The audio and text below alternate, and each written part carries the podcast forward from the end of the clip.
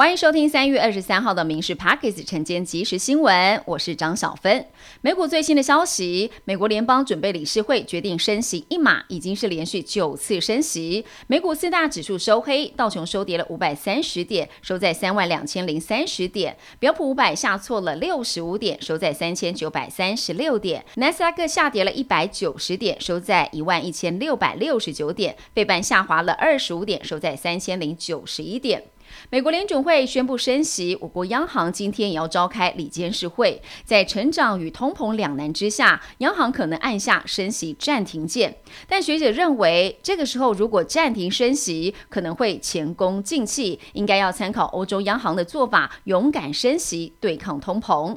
今天封面接近东北部以及东部地区会有局部短暂阵雨，午后大台北地区以及北部山区也会有零星短暂阵雨，其他地区则是多云到晴。温度方面，今天各地高温大约是二十八到三十三度，其中台南以及高雄近山区或河谷还是有机会出现三十六度以上高温。至于各地低温大约是二十到二十三度，户外活动要注意防晒，要多补充水分。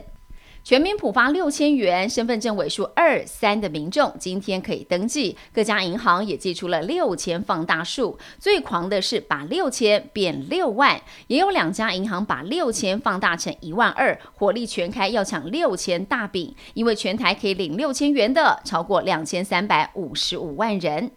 水情吃紧，抗旱会议决定提升水情灯号，包括了新竹、苗栗、台中跟北彰化地区，由蓝灯转为绿灯，夜间实施减压供水，预估可以节水超过百分之一。另外，考量高频溪流量变化大，高雄部分灯号转为橙灯，工业用户要节水百分之十，非工业的民生用水，像是有游泳池、洗车业、三温暖等，要节水百分之二十。这两年受疫情的影响，海运大爆发。长荣海运光是员工分红至少是六十二万，阳明员工分红也有二十三到二十五个月。如果以起薪四点五万来算，至少可以领百万起跳。但是昨天阳明法说会针对海运的合约价下滑提出了警示，认为今年海运荣景不在。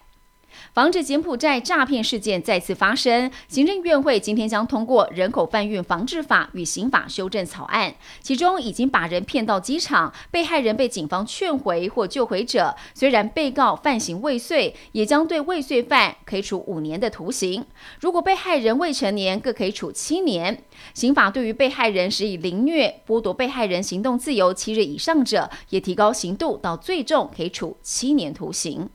超过百年未曾在晚上出现的月眼金星现象，明天二十四号晚间七点五十二分将可以用肉眼看见。到时候明亮的金星将于三十秒内被月亮遮住，这情景有如日食。台北市天文馆表示，以往肉眼可见的月眼金星都发生在黎明前，日落后相当的少见，建议民众把握机会观赏，否则要等到四十年后才能再次在晚间遇见。